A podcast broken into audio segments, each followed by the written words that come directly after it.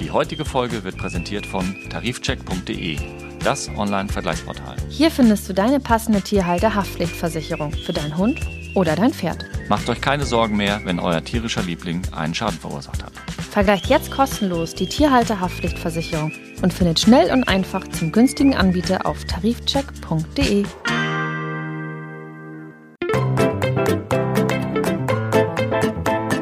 Mäßige Hosen, dein Podcast-Tierarzt. Mit Nicola Fischer Und Christian Beer. Moin Nicola, Hallo Christian. geht's dir gut? Ja, mir geht's ganz gut. Wie geht's dir? Gut. Ich freue mich, jetzt wieder hier zu sein nach so einer langen Pause. Ist dir irgendwas aufgefallen? Wir sind in einem neuen Gewand. Wir sind in einem neuen Gewand, ja. Ähm, spannend, oder? Ja, Mhm. und äh, ich habe dir da auch ein bisschen was äh, hingestellt. Ähm, äh, ein paar Direkt Souvenirs. Ein, ein paar kleine Goodies von unserem neuen Sponsor. Ja, Ja. genau. Ähm, ich, ich hoffe, er gefällt dir. Ähm, du meinst, äh, du meinst mit er den Becher voll mit Süßigkeiten oder den Kugelschreiber? Ja, ich dachte, das ist heute dein Abendbrot, Ja. weil ich sehe dich ja praktisch nie essen. Nein. Und deswegen dachte ich, gefällt dir der Becher mit den Bonbons? Auf jeden Fall, ja. Ich werde die ganz schnell aufessen, damit du mir Kaffee reinfüllen kannst. Der läuft Ja. schon. Hervorragend. Christian, wie, wie war deine Woche? Wir haben ja heute eine Gastfolge, das heißt, wir müssen ja immer so ein bisschen auf die Tube drücken, weil wir sozusagen einen Gast mehr oder weniger in einer Pipeline haben, Mhm. Ja. der auf uns wartet. Bisher relativ unspektakulär, ehrlich gesagt. Also mh, keine, keine Dinge, die jetzt irgendwie so wahnsinnig aufregend gewesen wären. Alltagsgeschäft. Ja, aber manchmal ist ja auch das, das Gewöhnliche so spannend. Also vielleicht war da ja ein ganz besonders rührender Fall oder so. Kannst du dich an irgendwas erinnern? Ein ganz besonders rührender Fall. Also ähm, ganz besonders rührend war heute für mich, du hattest mich ja auch schon mal darauf angesprochen, dass ich eine Hündin einschläfern musste, die ich schon sehr, sehr lange kenne. Und mh, ja, doch, das war dann ein besonders rührender Fall heute. Das war heute. Das war heute, ja. Und dann kommst du trotzdem hierher und sagst nicht ab? Nein, natürlich nicht. Also ich hatte ja schon mal gesagt, ich nehme das nicht mit nach Hause. Auch jetzt in diesem Fall, wo das ein Hund ist und eine Besitzerin, die ich schon lange kenne, ist es nicht so, dass ich jetzt äh, den Rest des Tages nicht mehr ansprechbar wäre. Ein Herz wie ein Kühlschrank. Nein, ähm, würde ich so nicht sagen. Ich würde sagen, ich äh, hol's dann raus, wenn es passt und pack's wieder weg, wenn es nicht passt. Hm. Aber war für dich in dem Moment trotzdem ergreifend, die das Einschläfern? Ja, also äh, es war absolut gerechtfertigt und notwendig jetzt in diesem Fall. Aber natürlich ist es trotzdem sehr, sehr schade, wenn man den Patienten schon so lange kennt. Und wie gestaltet sich das? Fährst du dann nach Hause oder machst du das bei dir in der Praxis? Sehr unterschiedlich. Also in diesem Fall war es jetzt bei uns in der Praxis, weil der Hund auch nicht irgendwie zu Hause bestattet werden sollte. Ähm, ja, aber da können wir ja noch mal bei einer anderen Folge vielleicht ein bisschen intensiver über solche Feinheiten reden. Ja, ja, das finde ich, das finde ich gut. Ich habe ja auch in den letzten zwei Wochen Erfahrung gesammelt, ähm, was jetzt so, sage ich mal, ähm, ja, das tierische Ableben angeht. Ähm, zum Glück keine persönlichen, aber berufliche Erfahrung. Das können wir ja gerne mal in einer ähm, spezialisierten Folge auswalzen. Ähm, vielleicht noch abschl ein abschließendes Wort dazu. Ähm, was heißt das? Das sollte nicht zu Hause bestattet werden? Was hat sie dann mit dem Hund gemacht? Ähm, in diesem speziellen Fall wird es so sein, dass ähm, äh, der Patient, also der Hund, vom Krematorium abgeholt wird und dort eingeäschert wird und dann die Asche dort auf eine solcher Streufläche ausgetragen wird. Okay, ja. sehr spannend. Ich bin schon ganz gespannt auf die Folge, in der wir da ein bisschen intensiver drüber sprechen, weil ich habe da jetzt auch ein bisschen Wissen mir angeeignet. So, wie kommen wir jetzt aus diesem Indem du ganz schnell nochmal, wie kommen wir jetzt rüber, indem du mir sagst, wie deine Woche war. Ja, ich habe da ganz, ganz viel erlebt. Ich glaube, das, das äh, schaffen wir jetzt nicht in den paar Minuten. Ähm, ja, ich überlege gerade, Tierfriedhof, nee, das zieht uns wieder runter. Das würde ja auch, sage ich mal, ähm, auf das äh, einzahlen, mehr oder weniger, was du da gerade angesprochen hast. Nein, wir nehmen deine Lieblingstiere ganz kurz. Hm, Pferde. Ja. also die magst du ja. Du kannst, Ja, ja, du kannst ja, sie nur nicht ich- operieren, sagen wir so. Ich kann, ich kann sie nicht operieren und ähm, ich ähm, äh, habe nicht mehr diesen Bezug zu dem Pferd. So, aber das heißt ja nicht, dass sie mir unsympathisch sind. Genau. Ja. Und in, in, dieser Sache war ich unterwegs. Hast Ja. du vielleicht auch beobachtet, falls du mir folgst? Ähm, es ging ja so ein bisschen um dieses Reitdrama, ne? Ja, Bei Olympia. Tokio. Genau. Und da gab es ja, sage ich mal, eine, eine, eine Menge Berichterstattung und ein paar Bilder, die ja auch um die Welt gingen. Und in dieser Sache waren wir auch unterwegs. Und haben in dem Rahmen eine äh, Pferdetherapeutin interviewt, die sich diesen Ritt einmal für uns ganz dezidiert angeschaut hat. Mhm. Fürs okay. Fernsehen. Ja. Genau, das dazu. Und ansonsten, ja, habe ich noch weitere Dinge erlebt und ich glaube, die besprechen wir in der nächsten Folge. Ja, cool. Ja? Dann müssen wir jetzt mal gucken, wie genau. wir den Bogen zu unserem Gast, ja, unserer der Bogen, Gästin spannen. Genau, der Bogen zu unserem Gast. Christian, als Auftaktfrage. Ähm, ja, wurdest du denn schon, wurdest du denn schon mal von einem Hund gebissen? Ja, ähm, in den allermeisten Fällen nur mal so ein bisschen gezwickt oder also kleinere Kratzer. Aber einmal, ich glaube, ich habe es auch schon mal in einer Folge erzählt, von so einem Rottweiler, der so richtig durchgetackert hat. Also wo ich zwei Löcher im Arm hatte und ich konnte von der einen Seite zur anderen Seite mit Desinfektionsmittel durchspülen. Okay. Hm? Und ja, was meinst du oder wissen wir beide, was einen gefährlichen Hund ausmacht? Du hast es ja jetzt sozusagen schon leibhaftig erlebt. Also ich finde es schwierig, jetzt zu sagen, gefährlicher Hund. Im Allgemeinen wird sicherlich ein gefährlicher Hund so definiert, dass er ähm, ja, den Körper und das Leben von Menschen gefährdet. Genau. Ich glaube, das ist sozusagen auch so, so ein bisschen ähm, der Punkt, an dem wir jetzt unseren mhm. Gast nämlich reinholen können. Also ein Hund, der praktisch für Mensch und wahrscheinlich auch andere Hunde eine Gefahr darstellt. Und diese Hunde landen dann bei, äh, im besten Fall bei Vanessa Bocker in der Lüneburger Heide. Sie hat nämlich die Hellhound Foundation gegründet. Und ähm, mit ihr sprechen wir heute. Sie wartet schon auf uns. Schön. Ich freue mich sehr, weil es wieder mal ein, ein Gast ist und ein Thema ist, ähm, an das du mich heranführst, mit dem ich mich bisher noch nicht auseinandergesetzt habe. Das tun wir jetzt. Ja. Dann holen wir sie mal in die Sendung. Hallo. Hallo Vanessa, hier ist Nicola. Hi. Hallo. Hallo Vanessa, hier ist Christian. Hallo. Hallo. Guten Abend. Ja, dann herzlich willkommen. Schön, dass du da bist, Vanessa. Ja, vielen Dank für die Einladung. Ja, sehr gerne. Ja, vielleicht, ich, ich habe gerade so ein bisschen versucht, dich ähm, unserem Christian vorzustellen in unserem, in unserem Vorgespräch. Am besten machst du das mal selber. Ich glaube, du kannst das noch besser als ich.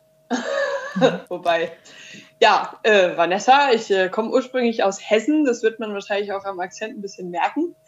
Ähm, ich äh, mache jetzt seit ungefähr 19 Jahren, arbeite ich mit schwierigen Hunden. Das hat natürlich mit einem mit einem eigenen Hund angefangen und äh, mit der Frage, äh, wie es mit dem weitergehen soll, weil er natürlich gebissen hat und äh, mein Umfeld dann natürlich auch irgendwo so ein bisschen Angst vor dem Hund gekriegt hat und äh, Druck auf, aufgebaut hat, ähm, so nach dem Motto, entweder du kriegst ihn in den Griff oder der muss eingeschliffert werden. Und äh, ja, durch diese Geschichte bin ich eigentlich erst drauf gekommen, ähm, mich solchen Hunden anzunehmen und ähm, ja, so ein bisschen Hintergrundforschung zu machen. Warum werden die so? Warum sind die so? Äh, und habe dann ziemlich schnell gemerkt, dass es da tatsächlich einen Notstand gibt. Also, dass es viele Leute gibt, die so wie ich an so, so einen Hund geraten, vielleicht Secondhand über irgendein Kleinanzeigenportal oder oder und äh, ja, dann nicht so wirklich weiter wissen und auch oft ganz alleine auf weiter Flur stehen, weil natürlich wenig Leute Verständnis für solche Hunde haben. Hm. Mit anderen Worten, du fängst da an, wo andere ja Trainer oder auch Einrichtungen vielleicht hinschmeißen, kann man das so sagen? Also grundsätzlich ist es so, dass äh, die Hoffnungslosen, die Chancenlosen, also die, die zum Beispiel im Tierheim nicht mehr aus dem Zwinger kommen, weil ähm, vielleicht auch die Pfleger sagen, äh, vor dem haben wir Angst, da trauen wir uns nicht mehr rein, den können wir nicht lesen. Oder äh, wo vielleicht auch eine Behörde einfach eine Beschlagnahmung äh, mal ausspricht, weil es eben so bei dem Halter gar nicht mehr geht und äh, wo dann aber auch Tierheime vielleicht, die mit den Behörden zusammenarbeiten, den Hund ablehnen, weil sie sagen, boah, der ist uns zu gefährlich von der Art her. Äh, den Hunden versuchen wir eine Chance zu geben, ja. Mhm. Und was, was heißt Chance? Heißt das, dass sie dann äh, bis an ihr Lebensende bei euch sein dürfen oder heißt das, dass sie so, mh, hm, ich nenne das jetzt mal unfachmännisch, umerzogen werden, dass sie wieder vermittelbar sind? Also sowohl als auch. Ähm, unser, unser Hauptziel ist die Weitervermittlung. Also wir wollen eigentlich keine, kein Gnadenhof sein. Mhm. Ähm, natürlich lässt sich das aber nicht vermeiden, weil ne, es wäre eine Utopie zu glauben, dass man für jeden Hund irgendwie den passenden Menschen findet. Das ist einfach gar nicht so. Ähm, und äh, wir haben also, ich denke mal so 70 Prozent, die hier sind, sind tatsächlich Hunde, die schlecht erzogen sind, die vielleicht von Menschen zu oft übergangen wurden. Also sprich, der Hund hat ne, körpersprachlich in Zeichensprache eben angezeigt, ich möchte jetzt nicht angefasst werden, ich halte es nicht aus. Und der Mensch ist immer wieder drauf zu und hat ihn trotzdem angefasst. Ne? Also gerade Kinder zum Beispiel können sowas ja gar nicht richtig lesen ähm, bis es dann vielleicht zum Eklat kommt. Und ähm, der Hund dann weg muss, weil er eben jetzt ein Familienmitglied gebissen hat oder die Nachbarstochter oder was auch immer. Und äh, wenn die Hunde bei uns landen, die haben eigentlich eine sehr, sehr gute Chance, ähm, wir mal, dieses Verhalten, was sie da an den Tag gelegt haben, abzulegen und ein Alternativverhalten zu lernen. Ähm, wir haben aber natürlich auch Hunde da, wo, ähm, ja, wo wir sagen, dass die vielleicht lieber nicht mehr vermittelt werden sollten, weil sie einfach von der Problematik her zu krass sind oder auch wenn sie attackieren, einfach so extrem beschädigend unterwegs sind, dass wir sagen, ähm, das, das würden wir so nicht mehr verantworten wollen. Mit den Hunden kommen wir hier aber gut klar. Das sind im Moment ungefähr sieben Stück. Ähm, und die bleiben dann tatsächlich bis an ihr Lebensende hier. Ja, ich habe ja in der Vergangenheit die eine oder andere ja doch sehr eindrucksvolle ähm, ja, Reportage gesehen und äh, Bericht gelesen. Also du bist ja schon relativ bekannt inzwischen seit, seit den letzten Jahren. Wie ja. Ist, ja. Wie ist denn das so? Ich, mir ist aber auch aufgefallen, dass die Kamerateams äh, eigentlich ähm, auch oft gar nicht so nah an die Hunde ran konnten, weil äh, ja wahrscheinlich war der, der Zugang gar nicht möglich. Habe ich das richtig beobachtet? Ja. Also, nee, eigentlich hatten wir tatsächlich auch viele Kamerateams mit in den Gruppen drin. Oh, okay. Ähm, das geht das geht schon. Ähm, die, die, Kollegen, äh, ich weiß gar nicht, ob man das sagen darf, von, von einem Sender, nenne ich es jetzt einfach mal, mhm. äh, die haben sich nicht reingetraut. Und ähm, wenn die Leute natürlich schon Angst ausstrahlen und dann da mit dem Kameraequipment reinkommen und ne, die dicken Taschen umhängen haben oder die Kopfhörer auf und so, ne, viele haben dann so ein Puschelmikro, weil wir irgendwie hier ne, im Norden natürlich öfter mal Wind haben und dieses Puschelmikro ist für manche Hunde natürlich wahnsinnig spannend. Ne? Das wurde auch bei sämtlichen Drehs wurden immer mal wieder welche geklaut und ich musste dann da echt hinterher das Ding irgendwie noch retten. Mhm. Ähm, ja, das, also wenn, wenn Menschen Angst haben, dann lassen wir die natürlich nicht zu den Hunden, weil die Hunde das natürlich merken und dann äh, selber verunsichert sein können und dann eventuell auch äh, angreifen. Wobei wir das noch nie irgendwo gesehen haben bei unseren Hunden. Also wir haben auch verschiedene Gruppen und die richtig gefährlichen Tiere, die sitzen natürlich, wenn, wenn fremde Menschen auf dem Grundstück sind, in einem Zwinger. Ja, kurze Zwischenfrage, Vanessa. Hellhounds, das klingt jetzt äh, nicht wahnsinnig freundlich. Ja? Das heißt ja irgendwie dann äh, Höllenhunde. Was, was für Hunde leben denn ja insgesamt bei dir? Also wen würde man da so treffen? Unterschiedlich. Also Hellhound den Begriff haben wir gewählt, weil, ähm, also als, als Kontrast zu dem, zu dem Ausdruck Kampfhund. Weil wenn man das Wort Kampfhund hört, dann hat man schon so ein Bild im Kopf. Das sind die breitschädeligen großen Terrier, ne, die irgendwo in der Bildzeitung präsentiert werden mit blutigen Schnauzen und keine Ahnung. Also von dem Bild wollten wir weg. Ähm, wir haben Höllenhunde ganz bewusst genommen, weil ein Höllenhund kann alles sein. Also ein Höllenhund kann ein Hund sein, der vielleicht tatsächlich schon mal die Hölle gesehen hat. Also gerade, sag ich mal, Auslandshunde zum Beispiel, die aus diesen sogenannten Tötungsstationen stammen und da auch wirklich elend mitbekommen haben, da auch wirklich ganz elend gehalten wurden.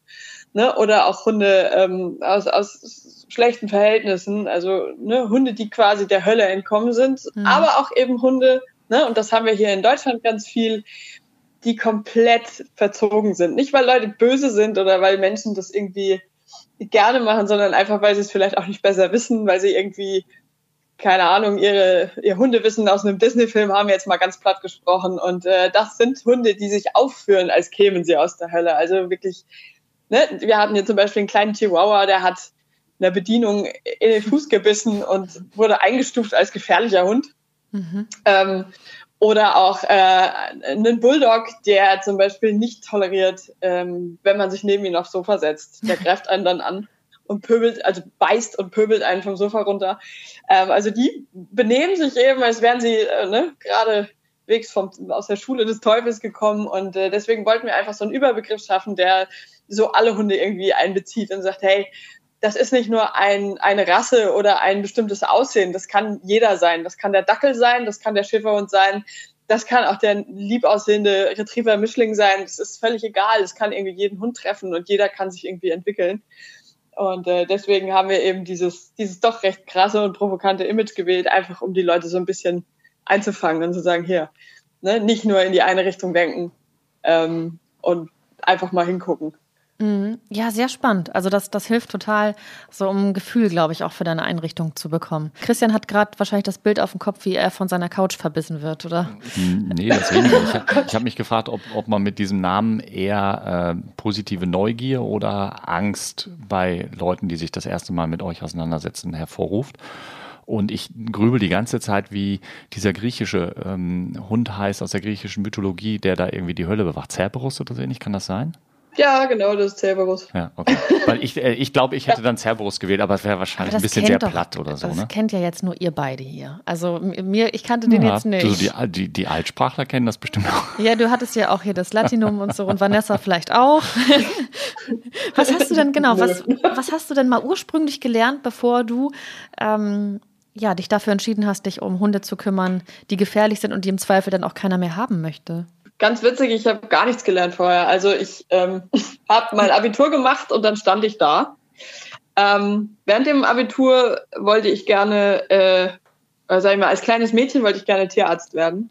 Ach, das passt. Ähm, dann habe ich mich mit einer Tierärztin angefreundet und ähm, habe dann gemerkt, dass mir die Menschen, die in so eine Praxis kommen, also nicht alle, ne, aber einige, mit ihren Vorstellungen wirklich auf die Nerven gehen. Und ähm, das Thema Einschläfern ist natürlich ähm, auch so eine Sache. Also ne, gar keine Frage. Wenn ein Hund krank ist, wenn da nichts mehr geht, ja. Aber zu dem Zeitpunkt, wo ich da äh, in der Tierarztpraxis war, mit irgendwie 14, 15 Jahren, wurden teilweise Hunde eingeschläfert, die eben einmal zugebissen haben und so gar keine Chance mehr hatten. Mhm. Ähm, und, und das sofort. Und das war für mich, also ähm, ne, ich habe dann auch mit der Ärztin viel drüber gesprochen, die hatte da eine ganz gesunde Einstellung zu irgendwie. Also sie hat sowas auch nicht gemacht, ne? aber dass die Leute halt hinkamen und äh, sowas überhaupt irgendwie in Erwägung gezogen haben. Also es ging, ging für mich gar nicht. Und es war für mich dann irgendwie klar, der Beruf ist gestorben. Und dann bin ich beim Thema Sterben geblieben und wollte Bestatter werden in der Pubertät. Mhm. Ja. Ähm, da war meine Mutter allerdings dagegen. Gestorben wird immer, also das ist ein, ein Job mit Perspektive. Ja, also todsicher, ne? ja. Und ähm, ja, während ich das Abitur gemacht habe, habe ich eine, äh, ein Praktikum in der Einrichtung für behinderte Menschen gemacht, einfach um mal weiter zu gucken, was es denn so werden wird vom Beruf her. Und da bin ich an einen Pfleger geraten, der mir erzählt hat, dass ein Hund eingeschliffert werden sollte aus seiner Nachbarschaft. Und um den Hund habe ich mich dann gekümmert, dem habe ich mich angenommen und damit fing das Drama an. Ne? Also ich hatte das Abitur, ich hatte einen bissigen Hund und dann musste ich irgendwie gucken, wie es weitergeht. Ja, und bin dann zufällig tatsächlich in der Hundeschule gelandet, die ähm, mir dann nahegelegt hat, weil wir dann ziemlich gut zurechtkamen, der Hund und ich, doch mal dieses Studium, also damals war es noch ein Studium bei Canis auszuprobieren. Äh, da ging es tatsächlich um die Ausbildung zum Hundetrainer. Ja, und da bin ich dann letztlich auch gelandet und das habe ich dann auch gemacht. Hm. Also dein Weg war wirklich äh, über mehrere Etappen dann auch vorgezeichnet. Und beinahe ja, wärt, wärt ihr Kollegen geworden. Ich fand das ganz spannend, was du gerade gesagt hast, Vanessa. Jetzt, ne, jede Praxis hat wahrscheinlich auch ihr Klientel und abhängig davon, wo sie jetzt lokalisiert ist. Aber Christian, kennst du solche Situationen, dass auch Leute wirklich wegen einem bissigen Tier an, an eine Euthanasie denken? Oder ist das jetzt vielleicht auch wirklich abhängig davon, wo man ist und so also, weiter? Das kann ich nicht beurteilen, ob das abhängig davon ist, wo man ist. Bei uns in der Praxis ist diese Fragestellung zum Glück super, super, super selten. Und ähm, in den allermeisten Fällen verweisen wir dann erstmal an kompetente Tiertrainer oder ähm, im Zweifelsfall auch ein Amtsveterinär, der dann die Entscheidung treffen muss, weil das ist natürlich schon ein sehr heikles Thema, ne? einen mhm. Hund einzuschläfern wegen einer Bissigkeit. Das Problem ist ja auch, ich kann ja nur mir das anhören, was die Leute mir erzählen. Ich bin ja nicht dabei. So. Ne? Also ich kann ja gar nicht den Wahrheitsgehalt überprüfen. Also nicht, dass ich das immer generell anzweifle, aber die Frage ist ja immer, und das kam ja gerade beim Gespräch mit Vanessa schon durch, ist es ein Kommunikationsproblem, ähm, was sich relativ leicht vielleicht lösen lässt, oder ist es ein tiefergreifendes Problem? Und das ist nicht meine Kernkompetenz. Das kann ich nicht beurteilen, geschweige denn, dass ich in der Situation da anwesend gewesen wäre. Ja, ein Glück, dass es so ist. Also ein Glück, dass du diese Mechanismen erstmal greifen lässt, äh, glaube ich, da sind Vanessa da ist ja Vanessa dann auch wahrscheinlich ganz äh, eng bei dir. Aber sag mal, Vanessa, was macht denn aus deiner Sicht ja einen schwierigen Fall oder gar einen gefährlichen Hund aus? Was, was bedeutet das? Mm, also ich, ich habe mich ja irgendwie damit beschäftigt, ob es denn überhaupt, ähm, weil viele Leute sprechen ja nicht von einem gefährlichen, sondern von einem bösen Hund. Mhm. Ähm, und für mich war erstmal die Frage, gibt es denn überhaupt böse Hunde? Also Hunde, die wirklich im Bewusstsein, dass sie da jetzt jemanden, ähm, jemandem schaden, ähm, also mit Vorsatz quasi äh, jemanden angreifen. Und ähm, es gibt ganz selten tatsächlich solche. Also wir haben hier solche sitzen. Ähm, aber wenn man sich mit den Hunden befasst, sieht man auch da, dass es da Hintergründe gibt, warum der Hund so geworden ist. Und ähm, ein richtig gefährlicher Hund ist für mich ein Hund, der für die Menschen nicht mehr lesbar ist. Also der sich vielleicht in seiner, in seinem Ausdruck und in seiner Sprache so runter reduziert hat, dass er sehr schnell übersetzt angreift und ähm, in seinem Angriff oder in seiner Attacke dann in so eine Art ja, Rage gerät, wo er nicht mehr aufhören kann. Also ich sag mal, viele, ähm, viele Beißvorfälle in Familien oder ähm, ja, Bissverletzungen, die so entstehen da draußen, ähm, sind hauptsächlich einfach defensiver Natur, also dass der Hund quasi versucht, das Gegenüber auf Abstand zu bringen. Ne, das ist zwar auch nicht nett und da fließt dann auch mal Blut, aber das ist eine, eine, Abwehrreaktion und ich finde, das kann man dann auch so gelten lassen. Deswegen ist der Hund nicht böse oder gefährlich, sondern man muss sich vielleicht erstmal fragen, was ist denn, was habe ich denn gemacht, äh, dass der Hund sich von mir so bedroht fühlt. Mhm. Ähm, richtig gefährlich wird es halt, wenn die Hunde ähm, ja erstmal erstmal gelernt haben, dass, dass Menschen ja, dass man die jagen kann unter Umständen oder dass äh, Menschen einem nichts entgegenzusetzen haben. Also das wäre dann für mich ein, ein, Punkt, wo ich sagen würde, okay, das, das ist ein richtig gefährlicher Hund. Wobei die Grenzen da ja sicherlich fließend sind, weil es macht ja einen Unterschied, ob ein Hund einen durchtrainierten 30-jährigen 120 Kilo Mann angreift oder ein dreijähriges Kind. Ja, natürlich. Ne? Ähm, aber es gibt ja, also, ja, so, was, ja, natürlich, aber es gibt, es gibt ja ein davor und danach. Und ähm, also ich habe ich hab selber auch Kinder und ähm, die sind jetzt fünf und sechs Jahre alt und leben hier teilweise, also gehen hier durch die Hunde und sind einfach dabei. Und ähm, ne, also da, man kann schon Verantwortung übernehmen und tragen, dass eben sowas nicht passieren muss. Und äh, wie schon gesagt, also wenn es zu einem Beißvorfall kommt, muss man, finde ich, immer genau gucken, was ist, was ist da gewesen. Nicht, dass man jetzt sagt, die Menschen sind da schuld oder irgendeiner trägt Schuld, darum geht es gar nicht, sondern es geht darum, warum hat der Hund ausgelöst? Also was war das Problem? Ist da, welche Ursache hatte das? Mhm. Ne? Weil wenn man dann kurzschlussmäßig handelt und den Hund einfach ins Tierheim bringt, dann weiß ja keiner was. Und die Problematik ist dann halt auch, dass die Tierpfleger und die, die Tierheimmitarbeiter ja diesen Hund dann auch irgendwie weitervermitteln wollen und sollen und äh, gar nicht wissen, was das Problem von dem Tier ist. Und das finde ich halt immer so schwierig. Ne? Natürlich ist ein, ist ein Biss mit Verletzungsabsicht immer schlimm. Also egal, wen es trifft. Also im Prinzip, denke ich, gebe ich dir vollkommen recht. Was, wo ich so ein bisschen die Schwierigkeit sehe, ist, ich habe absolutes Verständnis für die Menschen, die vielleicht von vornherein eh dann schon nicht den perfekten Hundeverstand hatten, sich einen Hund anschaffen und geht das irgendwie schief. Und dann passiert sowas Schlimmes, was ich natürlich immer nicht hoffe. Aber es kommt ja doch leider vor. Und dass diese Menschen dann das Vertrauen in den Hund verlieren, wo der Fehler liegt, das wollen wir gar nicht analysieren.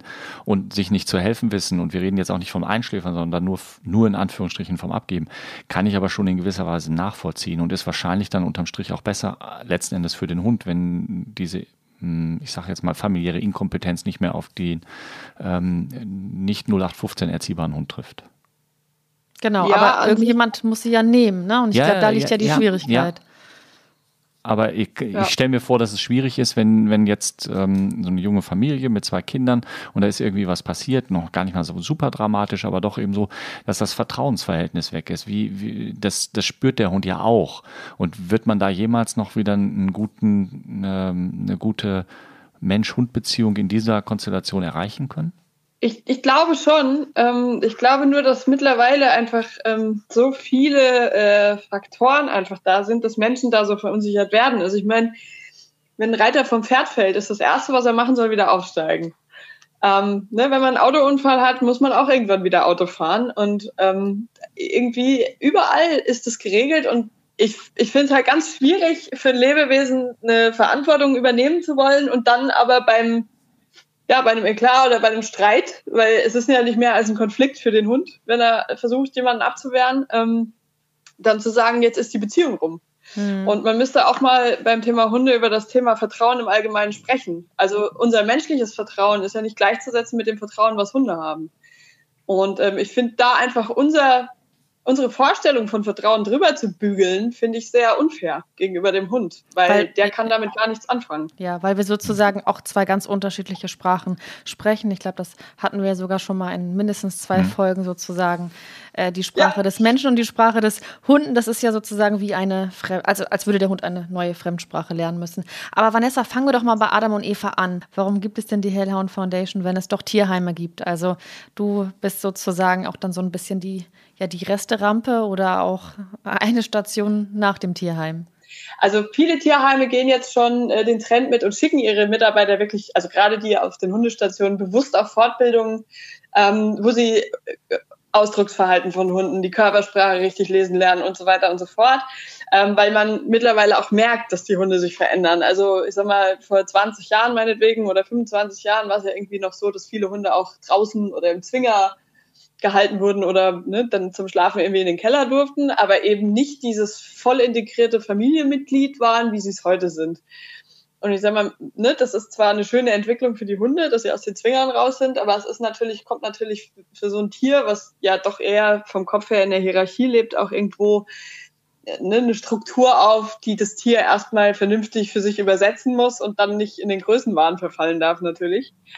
Und ähm, die Tierheime kommen mit verhaltensauffälligen Hunden schwer klar. Also gerade die kleineren Tierschutzvereine, die jetzt ähm, ne, nicht, nicht von der Stadt noch irgendwie mit unterstützt werden oder ne, wo vielleicht auch noch eine, ohne das jetzt böse zu meinen, aber noch eine alte Tierheimleitung sitzt, die den Job seit 40 Jahren macht. Mhm. Ähm, ne, die, das sind Leute, die kennen solche Hunde gar nicht. Und ähm, ja, da wird's dann halt schwierig. Also dafür ist ein Tierheim nicht ausgelegt oder auch für Hunde, die sich dann im Tierheimzwinger selbst verletzen, die das Futter einstellen ähm, oder ja, irgendwie anderweitig auffällig werden. Ne? Hm.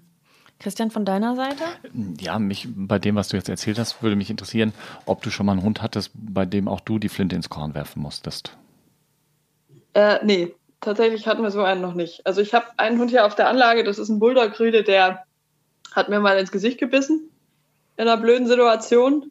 Ähm, da habe ich zwei Hunde in der Gruppe äh, trennen müssen, die haben sich da gestritten. Und während ich da beschäftigt war, hat er die Chance genutzt, mich anzugreifen, mh, mm, weil der ein Problem mit Autoritätspersonen hat. Und mhm. ähm, das hat dann irgendwie vier Wochen, äh, musste ich dann gucken, dass ich äh, mir den irgendwie vom, vom Leib halte. Also ich habe den halt morgens dann immer mit Maulkorb abgesichert und so. Und dann ist, weil er halt so eine Plattnase hat, ist der Maulkorb verrutscht und er ist mir äh, dann nochmal in die Hand gesprungen und hat zugebissen und sich auch verbissen. Ähm, aber das wäre halt trotzdem ein Hund, den ich, ähm, weil er mich persönlich angreift. Ne? Wäre das eine Mitarbeiter passiert, wäre es vielleicht eine andere Nummer gewesen. Also wenn ein Mitarbeiter dann gesagt hätte, ich habe Angst vor dem Hund, das geht hier nicht mehr, dann wäre das für den Hund wahrscheinlich schon das aus gewesen. Aber bei mir, ich sehe das halt als Berufsrisiko und ähm, ne, ich mache das halt jetzt schon viel zu lange, als dass ich bei sowas sagen würde, ach Gott, das geht jetzt aber nicht mehr, der hat mich angegriffen, das darf der nicht. Ähm, ne, weil wir sind hier so eine Art ja, Auffangstation für richtig harte Jungs und da muss man halt mit Rückschlägen auch mal rechnen. Mhm. Ähm, aber tatsächlich hatte ich noch nie einen Hund, wo ich jetzt gesagt hätte, den müssen wir, den müssen wir gehen lassen. Das geht hier auf der Welt nicht mehr. Mhm. Da hätte ich gleich gerne noch eine pragmatische Anschlussfrage. Also ich erlebe das ja in der Praxis hin und wieder auch, wie das so ist mit ähm, Maulkorb ähm, beim Hund dran. Ähm, klappt das immer? Also ich meine, wenn ich jetzt schon sowieso einen Hund habe, der ein bisschen hm, wehrig ist und dem jetzt den Maulkorb dranbringe. Also wie oft sehe ich das, dass die Besitzer gar nicht in der Lage sind und auch wir Schwierigkeiten haben. Und wenn ich mir jetzt vorstelle, da ist so einer, der gerne meine Hand fressen möchte und ich soll ihm jetzt den Maulkorb da drauf machen, weil der kann ja nicht 24-7 den Maulkorb da, er muss jetzt bestimmt mal was fressen und trinken. Ähm, ja. Gibt es da einen Trick, den ich von dir lernen kann oder ähm, wie stelle ich mir das vor? Also grundsätzlich äh, ist es schwer jetzt am Telefon zu beschreiben, ja. aber grundsätzlich geht es halt immer um den Selbstschutz. Ne? Also ähm, einen Maulkorb auf den Hund drauf zu kriegen, der vielleicht statusaggressiv ist und sagt, mich fasst hier erstmal keiner an. Oder sozial motiviert, also sich quasi vor seinen Halter stellt und sagt, keiner geht an meine Mutti. Ähm, da wird es schon sehr schwer als, sag ich mal, Tierarzt jetzt, wenn man da irgendwie einen Termin einplant, der meinetwegen eine halbe Stunde laufen darf. Ähm, da einen Maulkorb auf die Schnelle drauf zu kriegen. Es gibt Methoden, Hunde am Zaun mit einer Leine richtig zu sichern und dann eben den Maulkorb drauf zu kriegen. Aber die meisten Maulkorbmodelle, die so frei verkauft werden gerade, äh, in, den, in den Fressnäpfen oder Futterhäusern oder wie auch immer, ähm, die sind so schlecht aufgebaut, mhm. dass man die kaum draufkriegt. Und wenn man sie dann endlich drauf hat, dann fängt die Popelei an mit irgendwelchen Plastikteilen und Schnallen und Riemen, die man dann noch festziehen muss, damit es überhaupt funktioniert.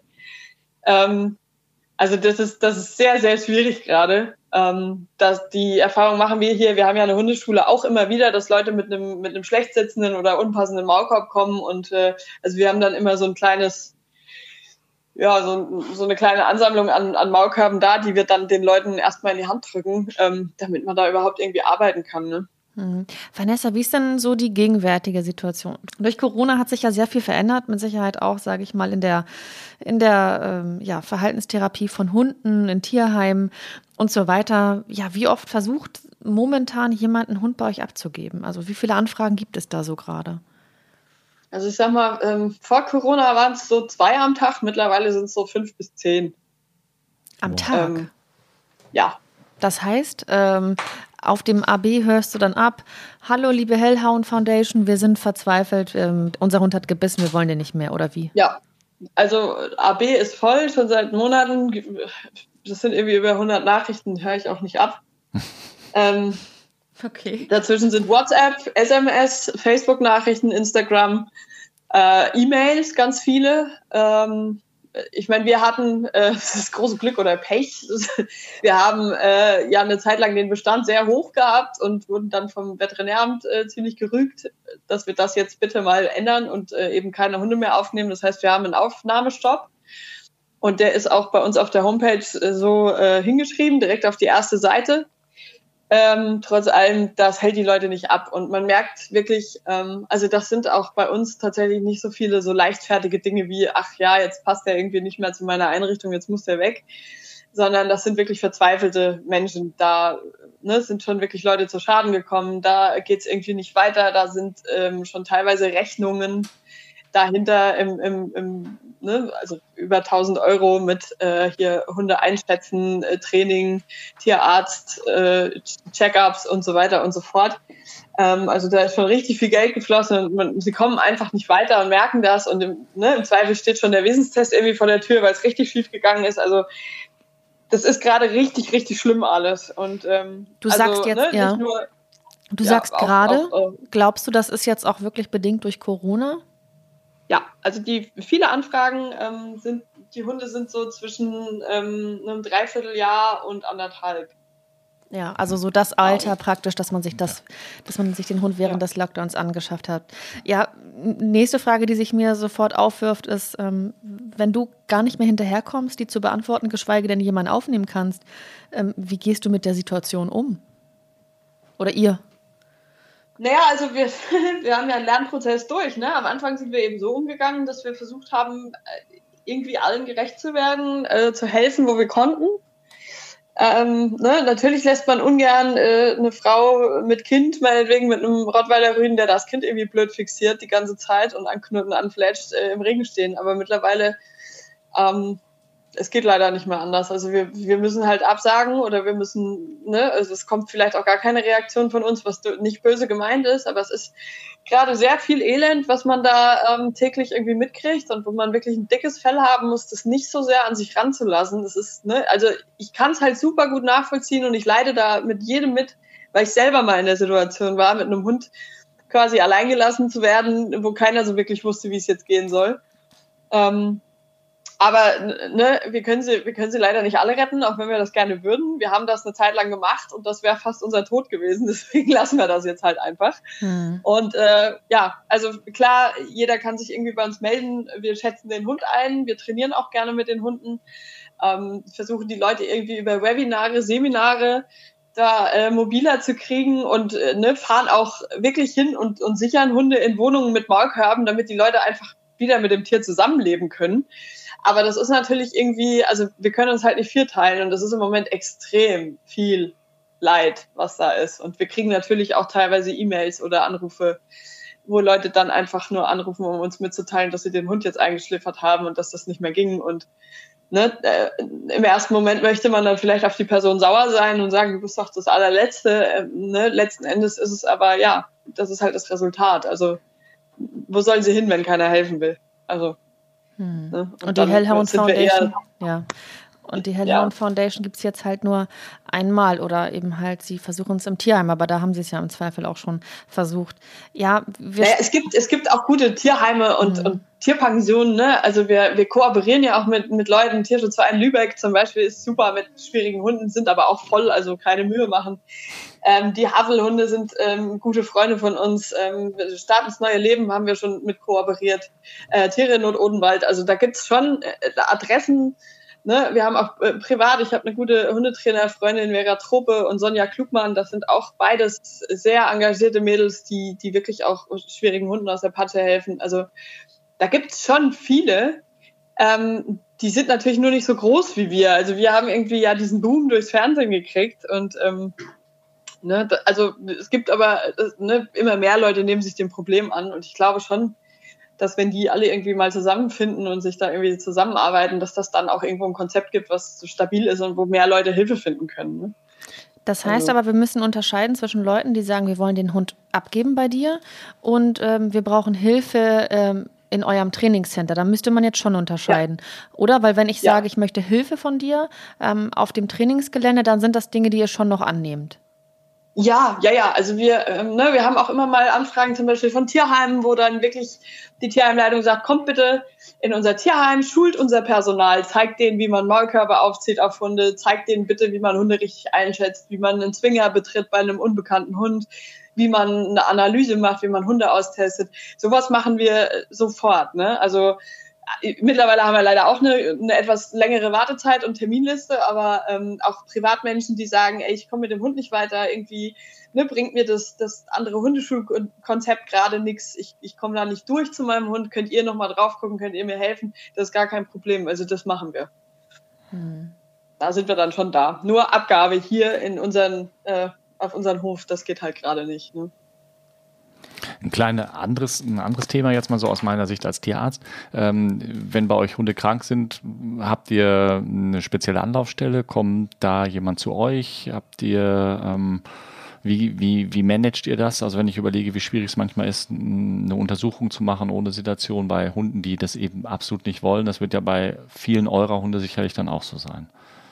Ja, also ne, wir ähm, haben da eine Tierklinik in Munster, äh, Tierklinik Brauer ist das, die äh, stehen uns da schon seit fünf mhm. Jahren zur Seite und haben 24-7 Notdienst und äh, die äh, wissen, dass wenn wir kommen und der Hund trägt einen Maulkorb und wir sagen, das geht, dass das dann funktioniert. Okay. Ähm, ne, es gibt auch Notfälle, wo ein richtig schwieriges Tier behandelt werden muss. Ähm, da wird dann wirklich vorher einfach die Lage besprochen, so wir kommen mit dem Hund rein ich werde den vorne ins Halsband greifen, wir drücken den einmal an die Wand und dann gibt's erstmal eine Betäubung in den Hintern. Ne, das sind aber Sachen, das funktioniert jetzt mittlerweile super gut. Ähm, da sind die super fit und wie schon gesagt, die haben den 24-7 Notdienst für uns und auch für alle anderen im Umkreis. Ähm, und das ist echt für uns ein Segen. Also das kennen wir nämlich leider auch anders. Also das hatten wir im Vorfeld schon mal hm. anders. Da ja, gut, war dann Tierarzt nicht erreichbar und so. Ich denke, wenn ja. ihr jetzt schon lange mit denen zusammenarbeitet, dann gibt's ja auch dann weiß jeder vom anderen, was er voneinander halten kann und darf, ne? Und dann äh, ja. passt das. Also da ist Vertrauen da, mhm. ne? Ähm, die wissen, wir setzen die nicht aufs Spiel und äh, die setzen auch nichts aufs Spiel irgendwie, ne? Und ähm, bis jetzt haben sie alle unsere Hunde irgendwo hingekriegt und sich da durchgebissen, so eklig das auch war mit denen, ne? Also wir haben ja wirklich auch richtig miese Hunde da, die so richtig piefig sind mit allem. Ähm, und ja, also großes Lob, die sind da echt gut. Ja, Vanessa, wenn du bist ja so ein bisschen, oder ich glaube, das, das, Fernsehen hat dich auch so genannt, die Bewährungshelferin der Hunde. Ähm, ja. Bewährungshelferin bedeutet, da, da, gibt es Insassen oder Freigänger. Was sind denn das für Geschichten? Also die Geschichten hinter den jeweiligen Hunden, wenn du da jetzt so mal zwei, drei Plakative raussuchen müsstest. Wir haben zum Beispiel einen, einen Herdenschutz von Tier. Ähm, das ist ein großer Kaukase, der hat 70 Kilo. Der wurde als Welpe angeschafft. Das war immer alles super. Ähm, der hatte halt da sein Grundstück zum Bewachen, ne, einen großen Garten, die Frau hat ein Taxiunternehmen und äh, dem Hund ist so nichts Schlechtes passiert. Ne? Der hat nur mit der Zeit, hat er sich verselbstständigt da in dem Garten und äh, wurde dann immer immer krasser von der Art her. Und dann gab es irgendwie einen Zwischenfall mit dem, mit dem Enkel, der den Hund wohl im Garten bedroht hat. Blöderweise, ne, weil er was von ihm wollte und der Hund hat nicht gehört. Und der äh, durfte dann irgendwann nicht mehr zu Besuch kommen. Da wurde der Hund dann ziemlich blöd. Und ähm, das ging dann so weit, dass er sich ähm, ja in seiner Unsicherheit gegenüber Menschen so weit reingesteigert hat, weil er halt eben so viel alleine im Garten unterwegs war, dass er dann irgendwann auch die Besitzerin nicht mehr an sich rangelassen hat. Ähm, den Hund mussten wir zum Beispiel da, äh, das war in Thüringen, glaube ich, auf dem Grundstück sichern, weil er, äh, sie hätte ihn noch nicht mal mehr ins Auto bringen können. Ne? Also das ging nicht. Der ist zum Beispiel bei uns, ähm, ist jetzt irgendwie acht Jahre und äh, macht das, was ein Kaukase so tut. Also eigentlich gar nichts Schlimmes, ähm, ist aber natürlich für viele Leute hier in Deutschland, die es gewöhnt sind, dass man Hunde anfassen kann. Das lässt er sich halt nicht so einfach gefallen. Von seiner Bezugsperson ja, aber von fremden Personen eben nicht. Und ähm, da ist halt natürlich eine Vermittlung nicht ausgeschlossen, aber es ist halt sehr schwierig, weil die Rahmenbedingungen hier einfach nicht gegeben sind für den Kaukasen ähm, von, von dem Kaliber, also von der Art. Ne? Es gibt ja auch super nette da draußen. Ähm, dann haben wir mhm. Hunde hier, die ähm, ja aus Tierheimen stammen. Ne? Wir haben zum Beispiel einen Bullterrier-Mix da. Den haben wir jetzt auch schon eine ganze Weile, seit sechs Jahren wohnt er bei mir und ähm, der hat sich im Tierheim angefangen, vermutlich aus Langeweile und weil er mal sich selber gerne präsentieren wollte, wie er nun mal so ist. Er hat angefangen, Näpfe zu horten. Das heißt, er hatte in seinem Körbchen einen riesigen Stapel an Näpfen liegen und lag dann wie der König oben drauf. Und wenn jemand versucht hat, an die Näpfe zu gehen, hat er angegriffen. Mhm. So, und die letzten, die an ihn rankamen, waren dann irgendwie die Gassigeher, weil auf Gassi hat er sich natürlich immer gefreut, aber er hat natürlich im Tierheim auch jemanden angegriffen, ne, der versucht hat, da den Zwinger, äh, die Näpfe da rauszuholen. Und äh, das ging dann natürlich nicht mehr und das Tierheim sah sich nicht mehr in der Lage, den Hund zu halten und äh, zu versorgen. Ne? Und da werden ja dann sogenannte Ethikkommissionen einberufen, wo dann Tierarzt und äh, das Veterinäramt und so weiter zusammenhocken und überlegen, ob das noch Lebensqualität für den Hund ist oder eben nicht. Und die haben sich dann an uns gewandt, weil sie nicht wollten, dass äh, Siegfried sterben muss. Und der wohnt jetzt halt bei uns. Mhm. Und der, der ist tatsächlich in der Tat ein bisschen seltsam von seiner Art her. Also das ist einer von unseren richtigen Insassen. Ähm, der, der ist halt einfach, wie er ist. Also dem kann man da auch nicht wirklich was erklären. Ne, der hat eine ausgeprägte Futteraggression. Ähm, das heißt, wenn er da irgendwo was zu essen hat und steht auf, auf freiem Feld, also in seinem Gehege, und da liegt irgendwie ein alter Knochen oder ein toter Vogel, eigentlich ganz egal, äh, dann macht er einen richtigen Streit. Also da würde man sozusagen, wenn man da rangeht, würde der einen zum Beispiel dolle verletzen. Ja, das ja. würde er tun. Ja. und ist demnach ja, und auch nicht vermittelbar. Nein, das ist einer der wenigen tatsächlichen Insassen hier. Ne? Also das ist so einer, der so eher in die Richtung Irrenanstalt geht, weil er halt wirklich einfach, also wir lieben den Hund, der ist total nett und süß, aber der hat halt diese Seite und die muss man von ihm kennen. Aber es ist nicht so, als würde er nicht kommunizieren und einfach grundlos attackieren. Also der guckt schon sehr schräg und man merkt, der spannt sich an. Und wenn man ihm dann sagt, ey Siggi, ist doch alles gut, hör doch mal auf, dann fängt er auch wieder an, mit dem Pflänzchen zu wedeln und kommt angelaufen und lässt sich streicheln. Aber das muss man einfach von ihm kennen. Ne? Und das würde ich jetzt einem, einem, normalen Hundehalter, der irgendwie noch einen Job hat und äh, ne, gerade irgendwie einen Beziehungsstress oder so, nicht zutrauen. Also das ist tatsächlich ein Hund, für den braucht man einfach viel Zeit und ne, also der ist quasi hier jeden Tag Inhalt unserer Arbeit. Mhm. Ja. Okay. Was, was hält dich an, in deiner Arbeit motiviert? Also, wo ziehst du deine Kraft raus? Nö, das Zusammenleben mit den Hunden. Ne? Also irgendwie, man hat ja so seine Pappenheimer hier. Also es, ne, ein paar Hunde haben es natürlich auch irgendwie nicht in die Vermittlung geschafft und sind mittlerweile einfach alt. Ne? Wir haben jetzt hier vorne, äh, also im vorderen Bereich vom Haus, so eine Art Altenheim. Mhm. Und die sind, die sind halt einfach verhaltensoriginell und ähm, ne, man, man lernt halt irgendwie jeden Tag was zu den Hunden. Und das Thema, ne, also die Hunde verändern sich, finde ich, auch so wahnsinnig im Moment. Ähm, als ich angefangen habe mit der Arbeit, habe ich ganz viele Hunde kennengelernt, die irgendwie aus dem Zwinger kamen und super happy waren, wenn sie mal ein bisschen Zeit mit Menschen verbringen durften und vielleicht so die eine oder andere gelernte Macke hatten äh, und dann schnell vermittelt wurden ähm, weil es halt einfach gar nicht so schwerwiegend war. Ähm, mittlerweile sind sie ja einfach anders und sind, finde ich, den Menschen auch viel ähnlicher geworden und einfach da weiter zu gucken und so ein bisschen zu forschen und zu gucken, was verändert sich da gerade, wie verändern die sich, ne, was geht in der Hundewelt gerade so ab, was sind wichtige Themen für Hunde. Ähm, das ist halt mega spannend und das ist halt auch irgendwie der Antrieb, jeden Tag aufzustehen. Also es ist nicht dieser dieser Tierschutzgedanke, oh, wir müssen alle retten, die armen, armen Hunde und Menschen sind so böse, sondern es ist halt einfach wirklich dieses Zusammenleben mit diesen Knallern, ähm, wo man irgendwo jeden Tag irgendeine Situation hat, wo man sagt, boah, was war das denn jetzt wieder? Ne? Und teilweise auch wirklich sehr lustige Sachen einfach. Ähm, ja, wo Hunde halt wirklich schon menschenähnliche Züge haben und man sagt, das ist, das ist echt spannend. Mhm. Weil sie sich ja sozusagen auch sehr, sie sind ja, glaube ich, mit die anpassungsfähigsten Tiere überhaupt. Also der Hund an, an sich sozusagen als, als Begleiter des Menschen. Ne? Es gibt ja kein Tier, was den Menschen. Naja, die so haben ja auch begleitet. keine andere Chance. Ne? Also, nee. wo sollen sie denn hin? Was sollen sie machen?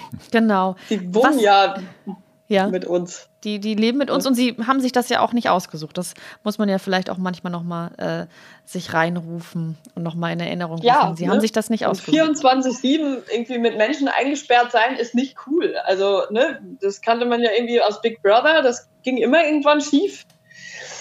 Aber von Hunden wird es halt erwartet, dass die das einfach ein Leben lang mitmachen. Ne? Also, keine hm. Ahnung. Christian hatte dich ja gerade nach deiner Motivation gefragt, ähm, was sozusagen deine, deine Ups sind, also was dir Spaß bringt und was dich motiviert. Ähm, was sind denn so die Downs? Also was, was sind die ähm. Momente, die dich runterziehen und wo du dich dann natürlich auch wieder brappeln musst? Also hier selber auf dem Grundstück unter den Hunden mit unseren Freunden, Mitarbeitern gar keine. Ähm, natürlich wird hier auch mal gestorben. Ne? Es gibt, ne, mein, mein, nach zehn, elf Jahren ist jetzt mein eigener Hund verstorben, den mussten wir gehen lassen. Es ging, ging halt nicht mehr, der war zu alt. Er ist irgendwie 16 geworden. Ähm, das ist traurig, aber das ist eine Trauer, die man hier zulässt. Und ähm, ne, der Hund ist ja trotzdem im Herzen immer dabei. Ja, Vanessa, wie kann man euch denn unterstützen? Also ein Hund vor die Tür oder fürs Tor setzen ist schon mal schlecht. Also mit, mit einer Erbschaft am, am Halsband oder einem Koffer voll Geld. Das wäre super. Ja, dann nehmen wir den auch. Dann, Hauptsache, ja. er lässt euch ran ähm, an den Koffer. Also, ja, stimmt. Ach, da, da kommen wir dran. Das ist nicht das Sehr Thema. Gut. Das kriegen wir hin. Genau. Und äh, ja, wie, wie kann man euch am besten unterstützen? Also ich denke mal mit Sicherheit ähm, auf den sozialen Netzwerken folgen und irgendwie vielleicht auch nette Dinge schreiben. Und äh, wie kann man sich noch erkenntlich für eure Arbeit zeigen? Mhm. Ähm, man kann, wenn man irgendwie zu Hause einen alten Stahlmaulkorb, stabiles Lederhalsband, irgendwas hat, kann das in ein Paket packen und uns rüberschicken. Äh, wir nehmen auch sehr gerne Gummibärchen und Red Bull. Ansonsten ähm, ja, wie jeder andere Tierschutzverein halt auch. Wir brauchen Geld, wir werden uns ein eigenes Grundstück suchen, ähm, weil die Miete hier jetzt ausläuft und äh, ne, wollen diesmal dann jetzt was Eigenes haben und äh, da sind wir auf Handwerker angewiesen. Also wir nehmen auch immer gerne Leute an, die, die mit Holz arbeiten, mit Beton arbeiten, Häuser bauen und so weiter und so fort, die handwerklich geschickt sind. Ne? Ähm, Gassigeher haben wir auch immer mal welche dabei, äh, Hundepaten, also kann man bei uns alles irgendwie werden und machen und äh, mitmachen. Hm, sehr gut. Ja. Sehr vielschichtig, die Möglichkeiten. Also ja. genau, die ja. Unterstützungsmöglichkeiten sind sehr vielschichtig. Ja, Vanessa, ja. kaum zu glauben, aber es sind jetzt, äh, ja, es ist jetzt schon mehr als eine halbe Stunde um, unser Interview. Ähm, wir läuten immer so gemeinsam das Ende ein und haben dann noch so eine kleine, ja, halb ernst gemeinte ähm, Fragerunde. Das sind in diesem Fall dann äh, drei Fragen. Wie gesagt, die sind nur so halb ernst gemeint. Und da würden wir dich natürlich auch gern einladen und fragen, ob du Lust hast, da eben mitzumachen. Na klar. Super. Dann darf äh, Christian heute mal anfangen. Ich darf anfangen. Nikola, ich frage dich zuerst. Mhm. Ähm, das muss ich immer im Hause haben. Genau, das sind äh, zwei Sachen eigentlich. Also jeder darf zwei Sachen sagen. Auch zwei Sachen, ja, okay. ja, also ich habe festgestellt, dass ich immer Servierten zu Hause brauche. Das ist irgendwie so ein Tick, den habe ich äh, irgendwie festgestellt. Ist das also, ein Frauending? Vielleicht, ja. ja okay. ähm, Servierten finde ich irgendwie, das ist wichtig. Da, da mhm. muss immer ein Paket da sein. Und äh, ja, ein, ein, Feuerzeug tatsächlich. Also wenn kein Feuerzeug da ist, dann. Äh, Wofür? Das? Ja, Kerzen. okay, also auch ein Frauending. ja. Ja. Ja, ja, genau. Ja. ja. dann frag mal jetzt ja, am aber besten. Du bist, ja, du bist ja keine Raucherin, deswegen ist das Feuerzeug ja, wäre die Frage. Also ja, oder für einen Kamin. So, aber haben wir nicht. Insofern. Okay. Ähm, ja, dann frag mal die nächste Frau in der Runde. Was ist denn bei Vanessa? Genau, Vanessa. Was ähm, darf bei dir zu Hause nicht fehlen? Äh, Kaffee und funktionierende Kugelschreiber tatsächlich. Also. Ach, stimmt. Da Kaffee brauche ich immer als Triebmittel und äh, ja, Kugelschreiber, weil ähm, ich über den Tag immer, wir schreiben ja unsere Hundebeschreibungen und den ganzen Quatsch da auf der Homepage ähm, irgendwie alles selber und äh, mir fallen dann immer irgendwelche lustigen Anekdoten ein oder so, die muss ich dann irgendwo hinschreiben. Und wenn der Stift dann nicht geht, gibt nichts Schlimmeres, wenn man was aufschreiben will irgendwie und der Stift funktioniert nicht. Deswegen Kugelschreiber oder Stabilos, die sind ja immer ganz wichtig. Die kaufe ich auch immer in rauen Mengen und verschlamp sie dann. Interessant, das ja. habe ich noch nicht gehört. Ja, ja, mhm. ja und Kaffee natürlich ja. auch. Also ja. Christian, jetzt Kaffee. kommst du. Nee, also ähm, Kaffee nehme ich ja jetzt mal nicht, das habe ich ja schon oft genug gesagt. Ähm, wenn ich abends von der Arbeit nach Hause komme, habe ich so ein kleines, fast tägliches Ritual und dass ich gehe zum Kühlschrank und hole mir da eine Flasche, Achtung, jetzt kommt Werbung, Fritz-Cola raus. Also ohne Fritz-Cola läuft bei mir abends gar nichts nach der Praxis. Und ich habe hier nie welche für dich. Ja, kannst mal sehen. Oh, ähm, oh nein. Das, oh nein. und ich soll noch, noch eins sagen. Ähm, Oh, was muss ich denn noch in meinem Haus haben? Ich überlege gerade. Kein Alkohol jetzt, bitte. Nee, nee, das habe ich mir extra das ich schon gedacht, dass ich das besser nicht sage. Nee. ähm, nee, ansonsten freue ich mich, wenn meine Familie auch zu Hause ist. Mhm, okay. Ja. Ja, die erste Frage ist ja. durch. Alle haben sie ganz artig okay. beantwortet. Dann mache ich mal mit der nächsten Frage weiter und richte die an Vanessa. Mhm, Vanessa, das würde ich jedem Hundehalter empfehlen. Ähm, ein ordentliches Maulkorbtraining weil man es einfach immer braucht. Also Bus und Bahn, da muss der Hund eher eintragen und es ist nie verkehrt, den Hund vernünftig abzusichern. Äh, und das nächste, ich glaube, ähm, sich auf eine Beziehung zum Hund vernünftig einlassen. Also aus Bauchgefühl hören, nicht so viel äh, wirr machen lassen von ähm, der Außenwelt und den Zwangsberatern im Hundepark, sondern aus Bauchgefühl hören. Gucken, was möchte ich von meinem Hund, was erwarte ich ähm, und was braucht mein Hund und was ist artgerecht. Ich glaube, mhm. das, ja, ja. die Fragen. Hm, Finde ich prima. Und ist natürlich auch dein Gebiet, deswegen habe ich die Frage mir auch überlegt, dass wir da ein, ja. ein bisschen was Profundes haben. Christian, was würdest du jedem Hundehalter empfehlen als Tierarzt? Ja, also das mit diesem Bauchgefühl finde ich richtig cool, weil das äh, ist so eine meiner häufigsten Antworten auf die verschiedensten Fragen von, von Neuhundehaltern. Und ich habe gehört hier und ich habe gehört da und muss ich dieses und muss ich jenes. Gut, ja, was würde ich äh, aus tiermedizinischer Sicht oder aus tierärztlicher Sicht äh, jedem Hundehalter oder Hundehalterin raten? Übt von Anfang an diese Basics wie Pfoten anfassen, in die Ohren gucken, ins Maul fassen, ins Maul gucken, Augentropfen eingeben und so. Das begleitet euch ein Hundeleben lang immer wieder. Sehr, ja, hm. sehr wichtig. Ja. Und wir, wir, haben da auch noch keine Folge zugemacht, glaube ich. Können wir mal. Nicht so explizit, ja. Ähm, ja, und ich würde jedem Hundehalter empfehlen, äh, ich, und ich arbeite ja jetzt nicht mit Tieren, das macht ja nur ihr beiden eben halt, ähm, beschäftigt euch mit eurem Tier, sofern ihr das Gefühl habt, dass euer Hund auch Lust hat, beschäftigt zu werden. Ich glaube, das ist für die Bindung ganz gut und dem einen oder anderen Hund bringt es auch Spaß und äh, vielleicht äh, verhindert das auch gewisse Frustration. Christian, du kannst gern fragen? Ich frage jetzt mal, ähm, Vanessa zuerst. Das kann ich mir extrem schlecht merken. Ah, oje, Namen. Hm. Namen kann ich mir gar nicht merken. Also wenn, dann merke ich mir irgendwie den Hund. Mhm mein Gehirn speichert irgendwie, das filtert ganz viel. Also ich speichere ganz oft Dinge nicht wirklich ab. Also alles, was als unwichtig eingestuft wird im ersten Moment, ist dann halt auch wieder weg. Mhm. Ja, das ist wohl so. Ja, das ist wahrscheinlich dann zu viel, zu viel Volumen am Tag. Ja, völlig, völlig richtiger Schutzmechanismus, absolut nachvollziehbar. Ja. Was ist es denn bei dir, Christian? Ähm, ähm, Namen.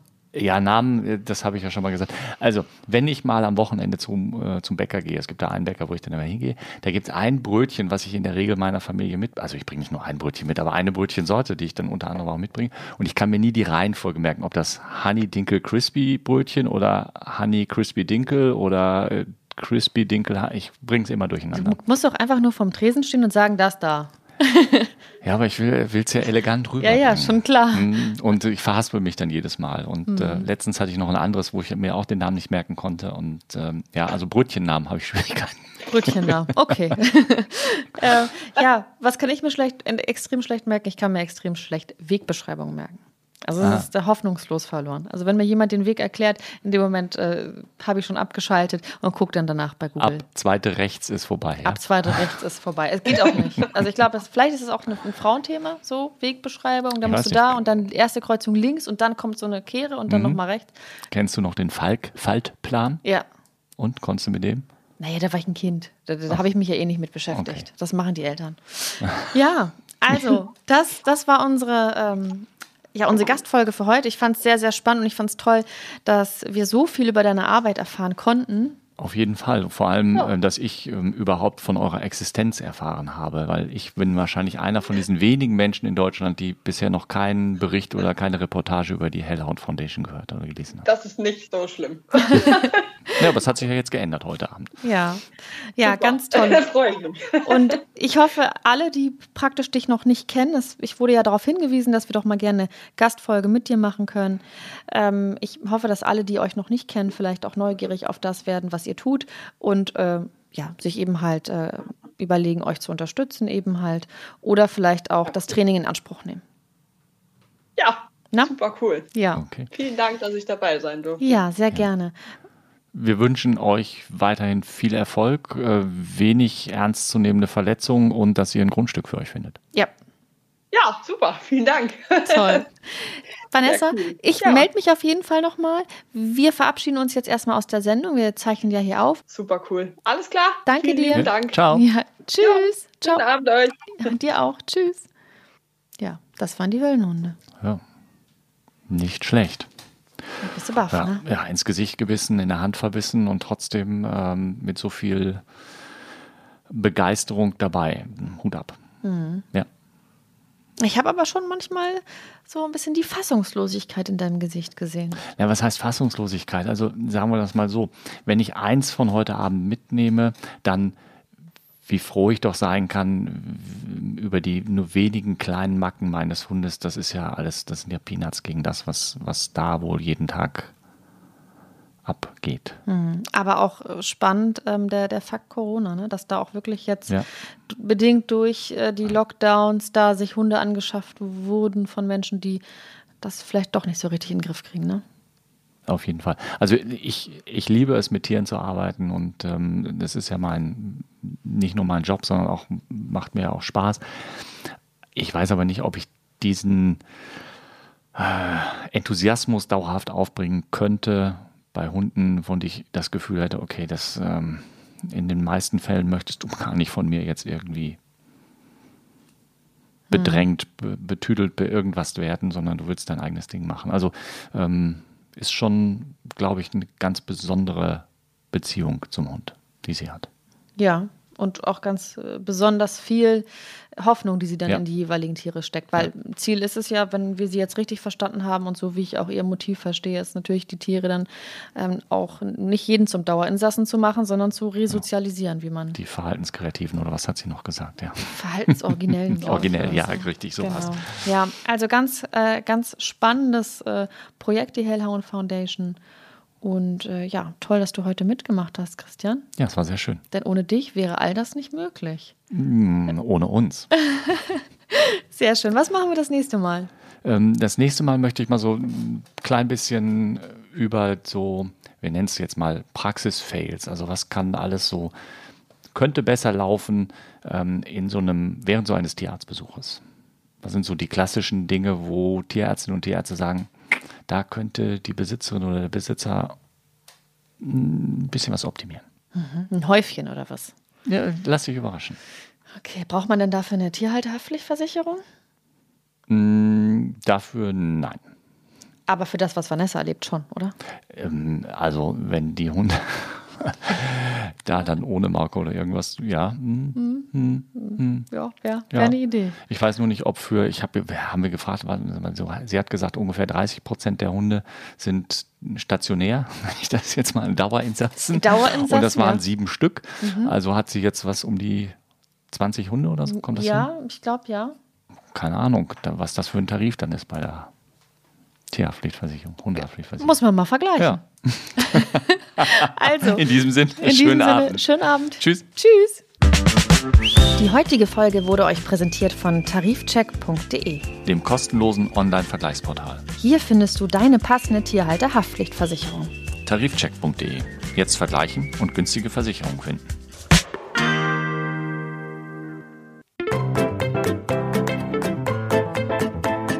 Mäßige Hosen, dein Podcast-Tierarzt.